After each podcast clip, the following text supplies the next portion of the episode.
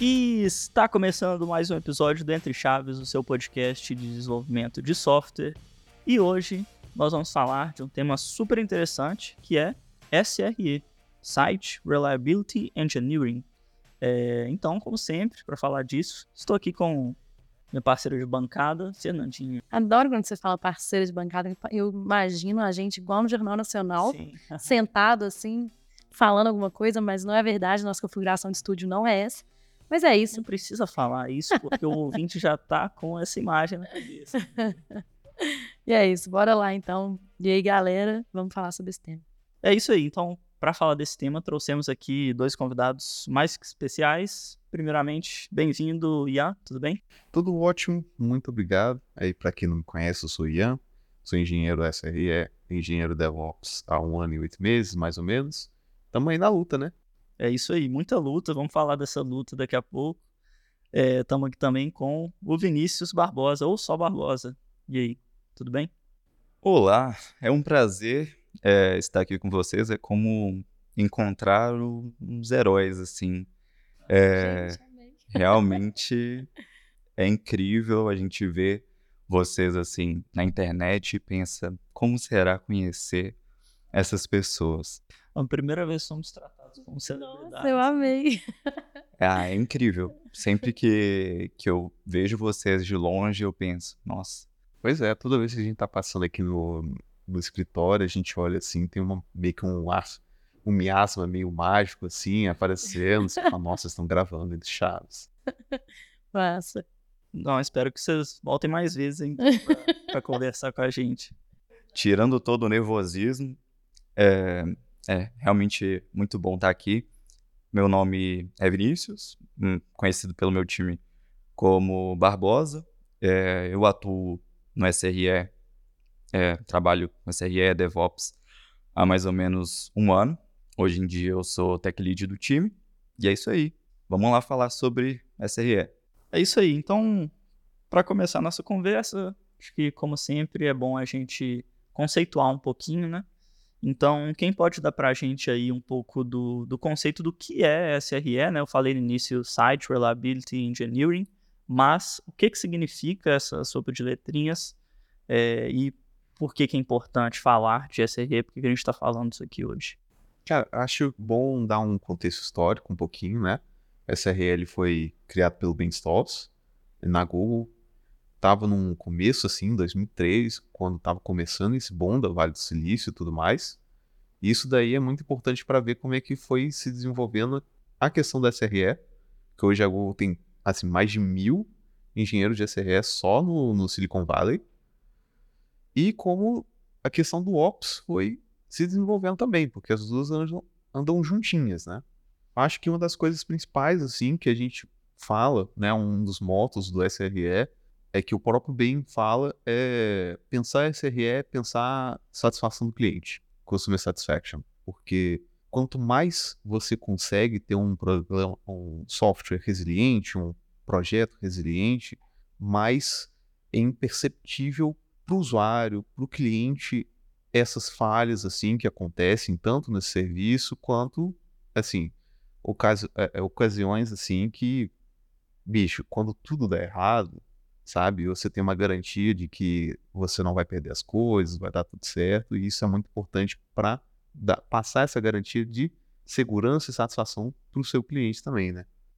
Pois é, é no início é, existiam, como conta no, no livro é, do SRE, existiam dois times, o time de desenvolvimento, que no nosso dia a dia a gente conhece como time de produto, é, que é responsável ali por, por desenvolver novas features, funções ou capacidades de um sistema ou projeto, ou seja, criar, modificar funcionalidades de um sistema. É, e esse time ele se relacionava com um outro time que é o time de operações, que é composto por administradores de sistema, que são encarregados de fazer com que o sistema funcione e continue funcionando à medida que atualizações sejam feitas. Um dos problemas desse, de ter esses dois times é que ambos têm conhecimentos muitas vezes ali distintos.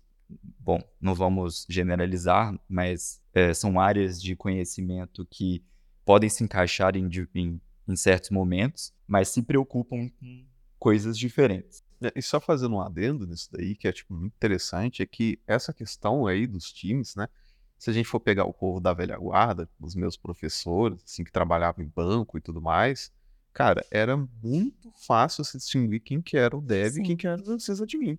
Sim, não precisa nem ir muito longe, tá? Assim, é, imagino, não sei se eu sou da idade dos seus professores, mas que eu isso? mesma, quando, quando trabalhava com desenvolvimento, né, mais tempo um pouco, é, né, em alguma empresa que era aqui cliente da DTI, já aqui da DTI então, tinha também essa distinção muito clara, como você falou, né, de quem era responsável pela operação, né, de, Sim. de olhar, de fazer deploy, de olhar para aquele produto em produção e mais, né, fazer essa parte mais de infraestrutura daquele produto, e quem eram os desenvolvedores e o time que estava ali, né, enfim, criando. E olha como isso é interessante. À medida que foi avançando, tanto o conceito, né, o DevOps Culture e o SRE e tudo mais, com essa esse advento da cloud e tudo mais, eles começaram a espalhar esse conhecimento de tanto ops, infra e tudo mais para o dev e vice-versa.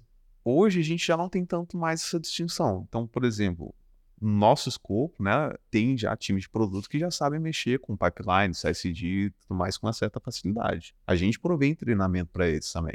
E isso daí é, tipo, muito importante.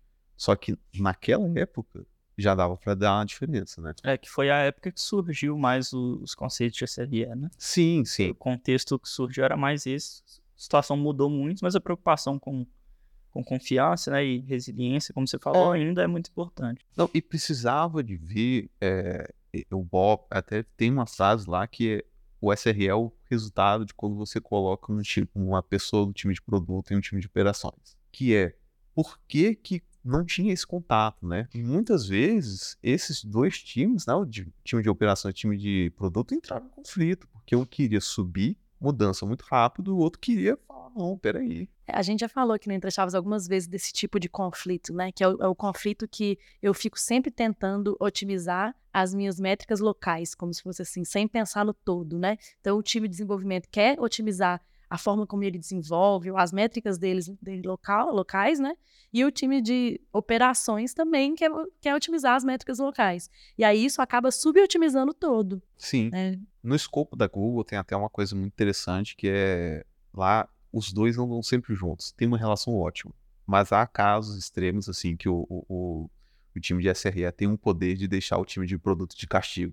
Que chega assim e fala: não, gente, olha, vocês estão fazendo muita mudança e o sistema está muito estável. Eu só vou pegar, só vou subir essas coisas quando tiver 100%.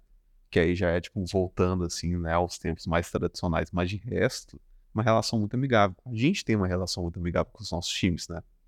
Assim, principalmente os times de produto. Nossa, é uma relação muito tranquila. Mas então, só dando um passinho para trás e resumindo um pouco do, que a gente conversou até agora, o SRI então seria justamente esse trabalho para é, aumentar a confiança ou a resiliência ali, de um sistema. Então, garantir que, que a gente vai subir isso, que vai funcionar, que ele vai se manter funcionando, né, durante, né, vai se manter no ar, vai operacionalizar bem. É muito importante o que você falou, essa questão da confiança. Entrando um pouquinho mais nos conceitos do SRE, a gente chega nessa parte que é o SLA, que é um agreement que você faz entre a parte tanto do da empresa que está prestando serviço quanto o contratante. Isso daí, né, geralmente a gente não fica preocupado assim muito com, ah, meu Deus, SLA, como fazer um SLA, porque isso daí, geralmente, quem faz SLA é o povo que usa termo e gravado. o SLA, né, que é o Service Level Agreement, eles são acordos que são definidos pelos donos do produto, é, juntamente com o time do SRE, porque precisa ser um, é, em cima de um objetivo que é palpável e que possa ser traduzido para as métricas que o SRE acompanha. E no final das contas, esse dentro deste, deste acordo, existe um acompanhamento dessas métricas e a, fins de, a fim de que essas métricas continuem até uma determinada porcentagem que foi definida naquele acordo ali. É. De forma mais prática, assim, só para a gente entender melhor. Olha, o que, que seria esse, é, o SLA, né? Eu, eu, vou te dar um exemplo muito bom. Assim, você tem um sistema de padaria. Você não pode deixar que esse sistema de padaria caia durante a hora mais, assim, corrida do dia. Uhum. E isso daí definido, assim, com a pessoa que presta e fala, olha, eu vou precisar que 90% do tempo esse sistema esteja funcionando. E isso vai, assim, se agravando, assim, até é, sistemas mais sensíveis. Por exemplo, banco. Banco tem que ter um, um SLA de pelo menos, assim, 98%, 99%. E quanto mais é, noves você coloca depois Pois do é. 99%, depois da vírgula, mais, é, Difícil mais, deve ser também. é, mais difícil é de alcançar.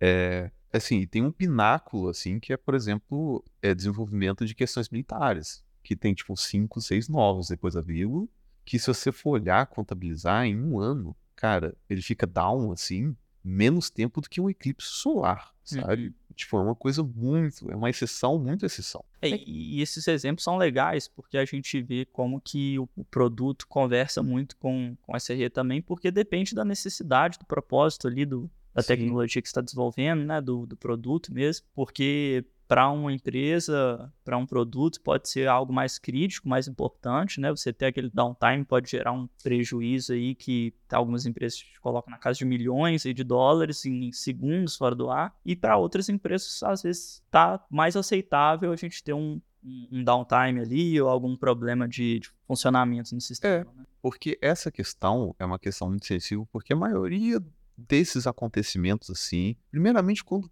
quando o, o sistema está em outage, né, quando ele cai, assim, muita coisa deu errado no sistema. E segundo, geralmente isso é imperceptível.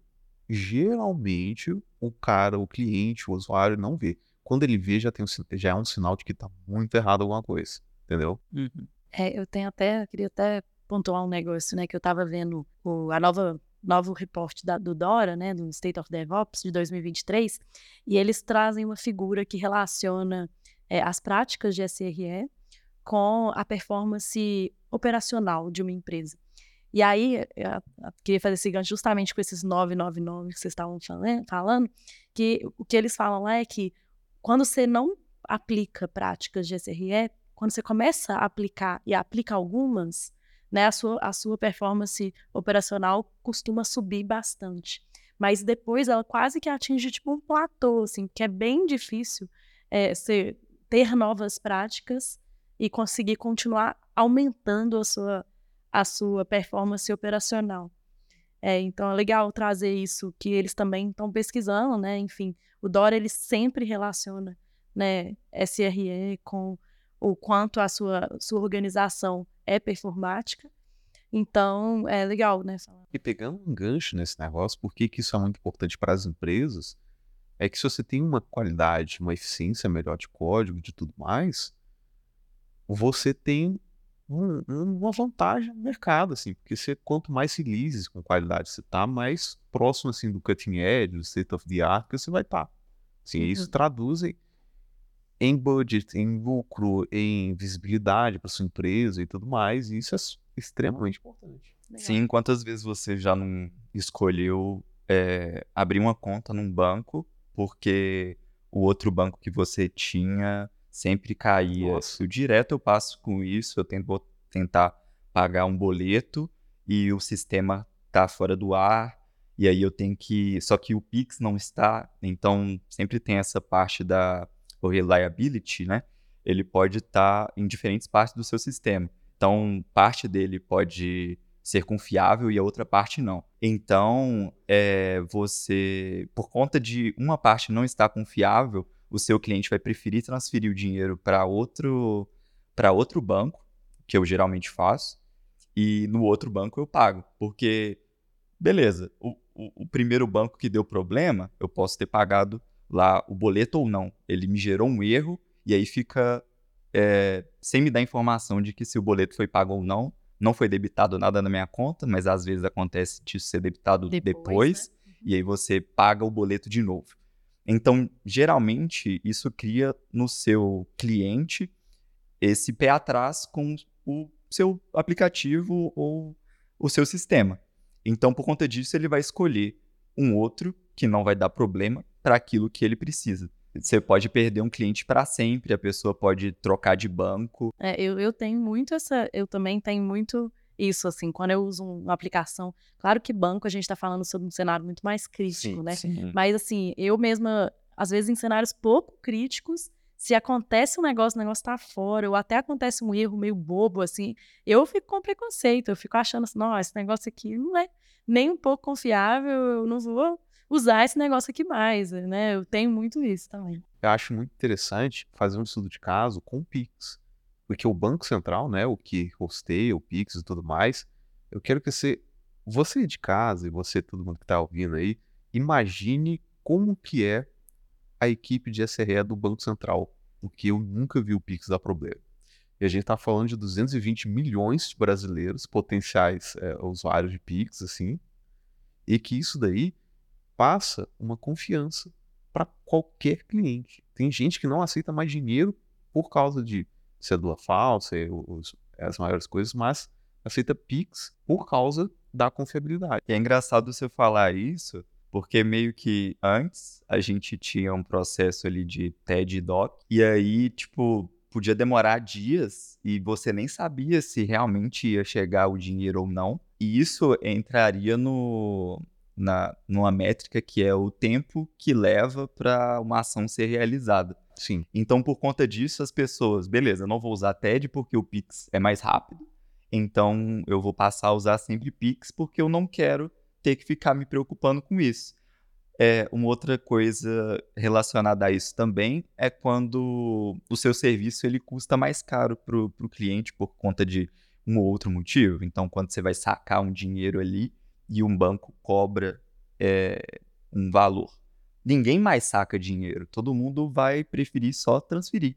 Não, e essa questão das métricas também é muito importante, porque um dos trabalhos da SRE é implementar essas métricas nas suas aplicações para prevenção de erro e para análise de erro também. Então, por exemplo, essa métrica de, vamos falar agora um termo mais técnico, né? Ainda pegando o exemplo do banco, que é esse tempo de request ou taxa de erro de request.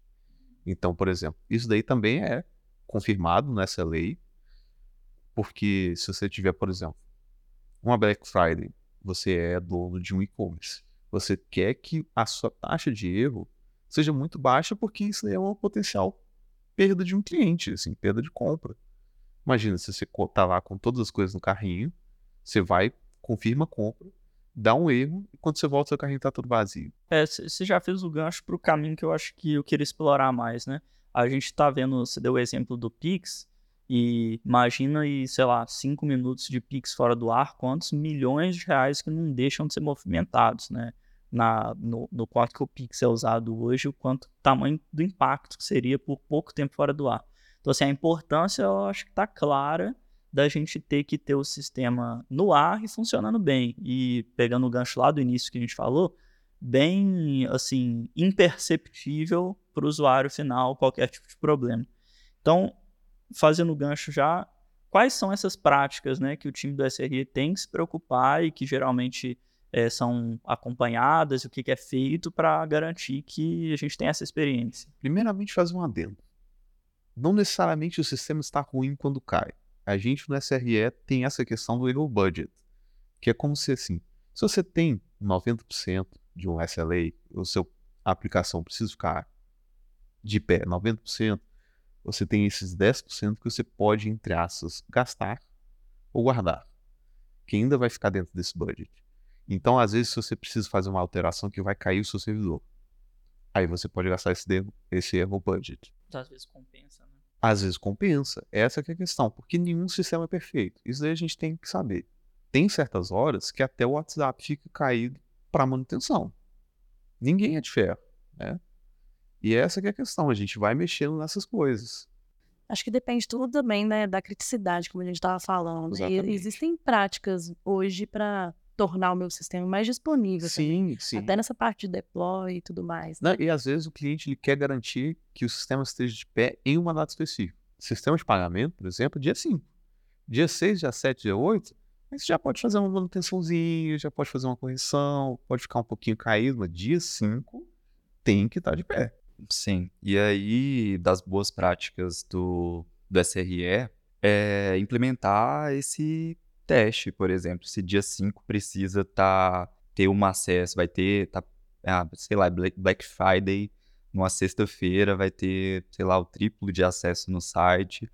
Precisa ser testado o sistema para que, nos casos, é, simulado, um, um cenário assim, para que seja lidado com qualquer problema que possa acontecer com aquele sistema antes que aconteça.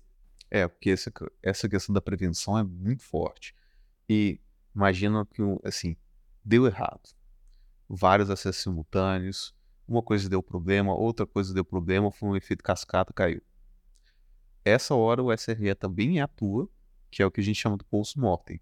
Que acaba esse, é, tipo, tem esse erro, a gente chega e fala, não, vamos visitar, voltar, analisar o que, que deu errado, ver os Fazer a erros. autópsia do sistema. Fazer a autópsia do Sim. sistema, Para exatamente. que isso não aconteça de novo e que a gente possa lidar, mesmo que aconteça, a gente possa lidar mais rapidamente com Sim. o problema. Não, e, e, assim, são coisas caóticas. Caóticas mesmo. Um exemplo é de quando o Facebook caiu, que é assim, a, a chance do Facebook cair é a mesma chance do calendário Maia apontar alguma coisa assim, um eclipse solar. E aí, nessa hora, deu um problema que desencadeou outro problema. Foi, se não me engano, um erro de DNS. Eu lembro desse, desse acontecimento. Foi, Sim. foi algo relacionado ao domínio, né? Um negócio bem. Exatamente. E foi de uma gravidade tal que o- desenvolvedor não conseguia entrar na empresa por causa do cartão. O leitor do cartão não está não tá chegando lá resolvendo o DNS. Olha para você ver como que é interessante. Você falou que você lembra desse negócio, porque é uma coisa assim que a gente lembra. O Facebook cai, a gente lembra. Se o GitHub cair, todo mundo na DTI vai chegar e falar: não, esse dia eu tava lá, assim, Total. e essa questão, o post-mortem desse dia foi uma coisa violenta, assim, de centenas de páginas, assim, para ver, entender a responsabilidade de cada pra serviço. nunca mais correr esse risco. Né? Exatamente. E, é, e aí você fala de três coisas aí que eu achei legais, assim, até pra gente dar nome e ver né, a experiência de vocês com isso, que é justamente assim, ter um plano de mitigação, né? Se alguma coisa aconteceu, tem um plano, só que também testar esse plano, né? Antes do, da, da merda acontecer. Sim. assim, né? Não adianta nada eu ter um plano que eu tenho um plano. Se alguma coisa acontecer, eu tenho. Mas eu nunca testei esse negócio e aí na hora que acontece, meu plano também não funciona. Então, é, são coisas legais, né? E, e como você falou, o aprendizado depois, né? Tem um artigo muito bom na, na ACM, eu esqueci, me fugiu o título agora, mas ele é- faz uma comparação, assim, de outras áreas, por exemplo, em avião, a gente tem turbina dos dois lados e um par de turbina esse por redundância. Tem dois computadores, por causa de redundância. E quando alguma coisa dá um problema, tem uma equipe gigantesca que vai, analisa o problema, vê todas as falhas. A gente não tem tanta essa cultura na área de tecnologia, que que isso da ponta. E fala que isso é uma coisa extremamente importante para a gente prevenir erro, porque se a gente está falando de sistemas extremamente delicados, por exemplo, sistema de hospital, isso pode custar uma vida, sabe? E ter essa questão de redundância é extremamente importante, principalmente a gente no SRE. Não só esse contexto extremos, mas até na padaria do seu João, ter um, um- um sistema de redundância, entender que no dia que tem mais gente, às vezes dá um erro, estudar essas coisas, pode melhorar o funcionamento para que essas coisas não aconteçam. Isso é maturidade. Um time de SRE maduro vai garantir que muito provavelmente nada vai acontecer. E se acontecer, vai aprender com isso, né? E se acontecer, vai aprender com isso e se Deus quiser, Não vai não vai acontecer acontecer de novo. É, você falou do negócio do avião, né? E assim, pra mim, o avião, imagino que o post-mortem que eles fazem deve ser um negócio gigantesco. Justamente porque, né, não é uma, né? São várias vidas. E o post-mortem é publicado, assim, para a sociedade civil e é de domínio público. Então, as outras empresas, por Uhum. exemplo, a Embraer pode ir lá olhar o post-mortem da Boeing e falar, não, peraí, isso aqui tá errado. E corrigir no seu. É, e aí, falando assim de, de, de práticas mesmo, né? Eu acho que a gente passou bastante aqui, por exemplo, por é, monitorar algumas informações.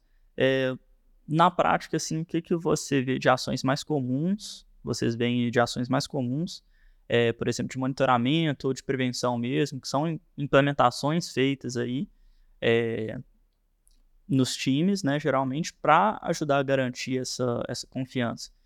E acaba que né, a gente falou um pouco aqui, mas conta um pouco dessas práticas aí e acaba que elas conversam muito com DevOps também, né? Então, como é que vocês veem isso?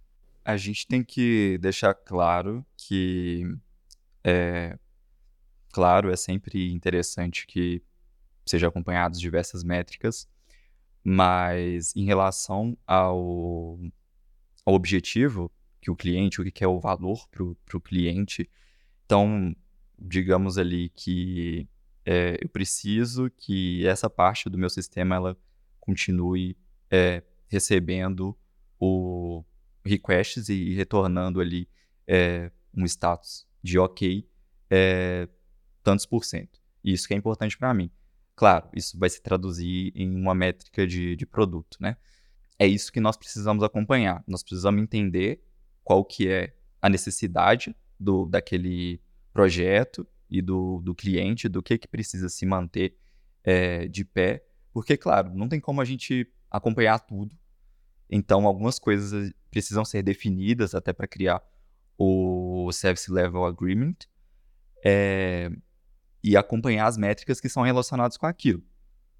Ok, aquilo para o seu cliente é importante, então tem que se manter aquilo.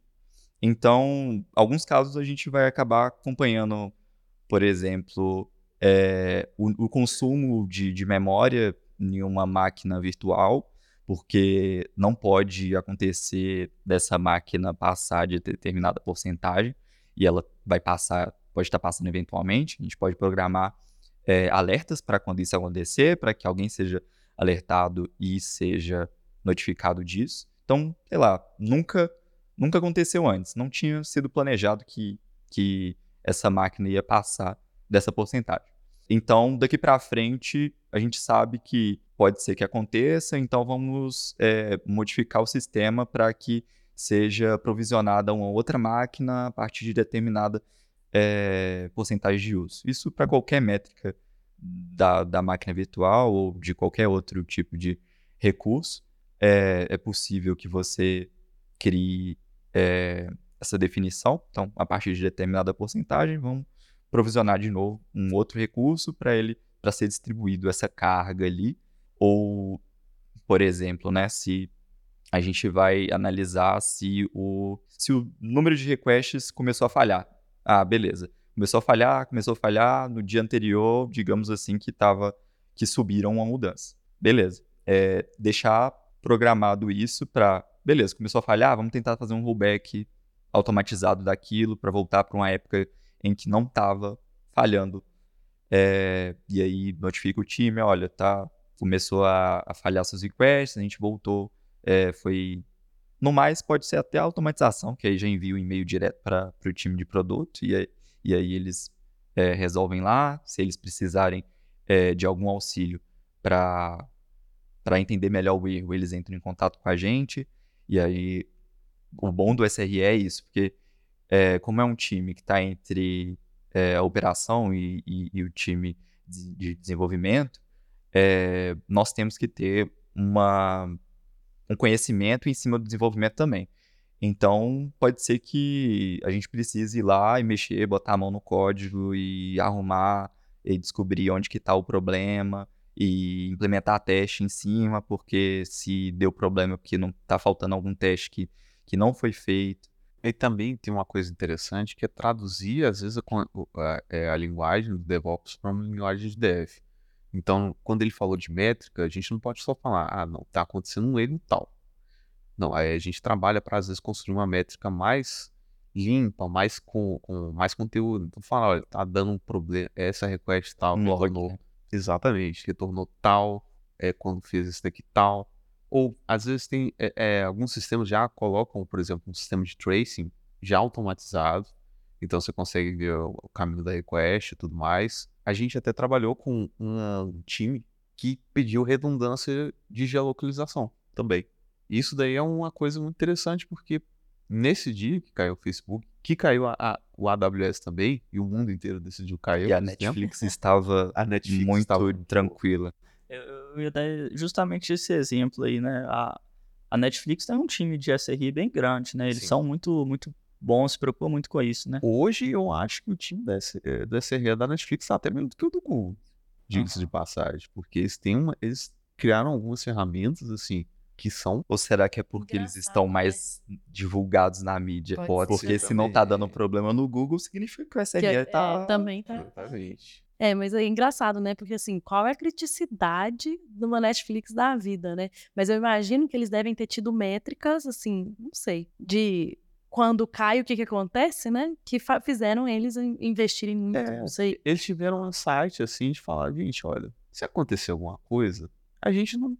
Se acontecer alguma coisa física, assim, no, no warehouse da AWS, que, que vai acontecer? Uma região, na verdade, região. né? Porque tive que fazer redundância de Não, para outro Poxa. lugar do planeta. E imagine como que esse cara do SRE, da Netflix, é criativo para imaginar que poderia passar um tufão É. por Denver, assim, e levar parte do, do data center da AWS, sabe? Pois é, e- esse caso é famoso, né?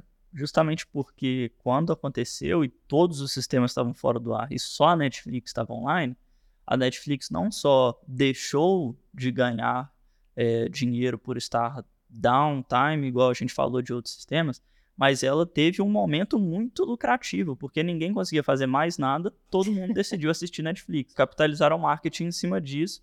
E assim, a gente entrou até num, num ponto que é, é o tal do, do chaos engineering aí, né? Que é pensar não só na confiança do sistema ali é, em coisas mais triviais como tá online ele na nuvem, ter uma redundância ou uma recuperação automática, igual a gente estava falando, como também pensar em cenários caóticos do tipo assim, e o problema de domínio, se tiver um problema de domínio, do, igual teve no Facebook, se pegar fogo no, no servidor fisicamente, e se acontecerem coisas assim caóticas além do que a gente tem muito controle aqui. É, ainda assim, é possível garantir que, com que seu sistema tenha é, um plano de recuperação, digamos assim, né? Sim, é, eu acho interessante a origem do Chaos, do Chaos Engineering vem da Apple, que eles estavam testando o Macintosh, eles decidiram criar um programa que simula um macaco batendo violentamente no teclado do Macintosh. E eles descobriram vários erros, é claro, com as limitações assim dessa época. E isso foi evoluindo assim. A Google tem um programa de Chaos Engineering, o Facebook e a Netflix também. E isso é muito interessante porque simula não só uma falha única, que geralmente a gente cobre pelos testes, né?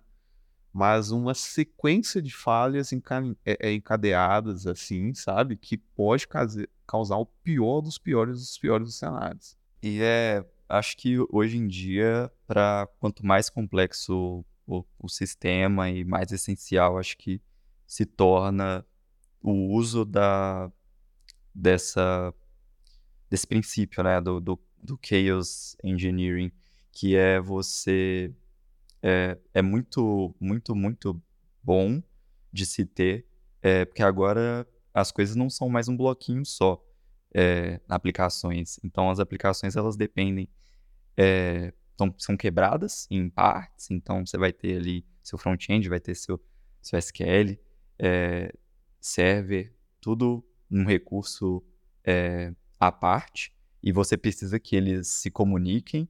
Então, você precisa testar o que, que acontece se o meu SQL server morrer.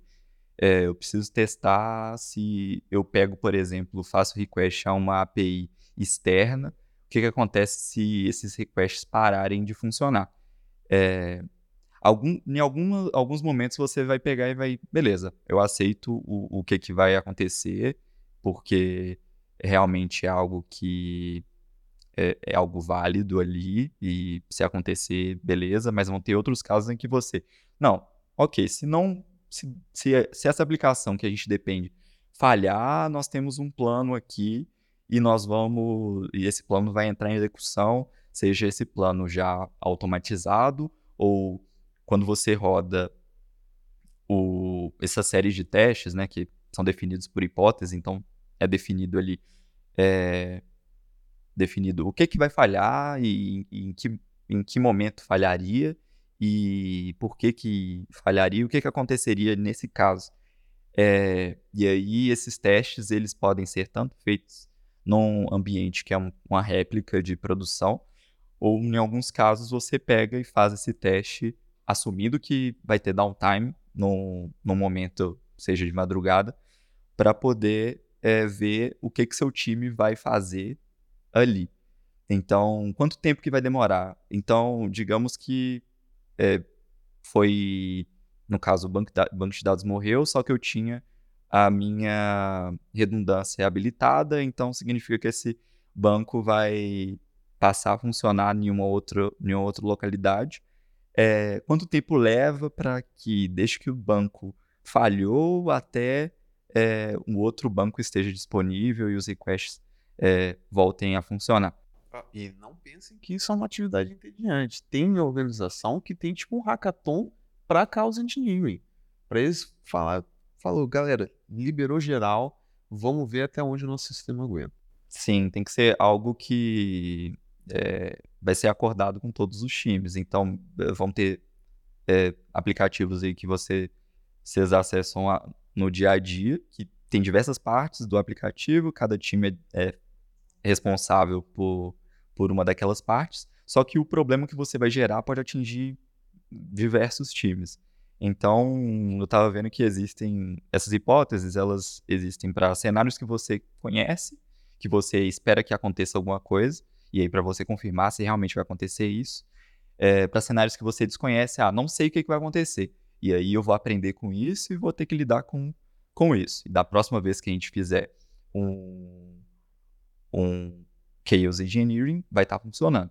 E um adendo que é muito interessante, que além desses cenários, tem os cenários que outras empresas já passaram também. Nessa questão aí da, por exemplo, voltando ao tufão que passou em cima do, do warehouse da Amazon, as outras empresas já se acostumaram a ter redundância de geolocalização. Não é à toa que um acontecimento recente, que é a guerra da Ucrânia, não afetou o funcionamento das, das empresas é, na região lá que a gente chama de East Europe, né? Que tinha redundância tanto em outro continente quanto na própria Europa mesmo. Então foi isso, eu acho que a gente teve uma conversa muito boa aqui sobre, sobre a SRE, a gente viu vários exemplos práticos aqui, né, de como é importante é, a gente se preocupar com a SRE. E, e acho que deu para aprender bastante. Espero que tenha colaborado com o conhecimento de vocês que estão nos ouvindo. Obrigado pela participação dos nossos convidados, Fernandinha também, e até a próxima. Até a próxima, pessoal. Valeu. Tchau, tchau. Falou, galera. Valeu, muito obrigado. Até, se Deus quiser, até a próxima. É, certeza. Isso aí.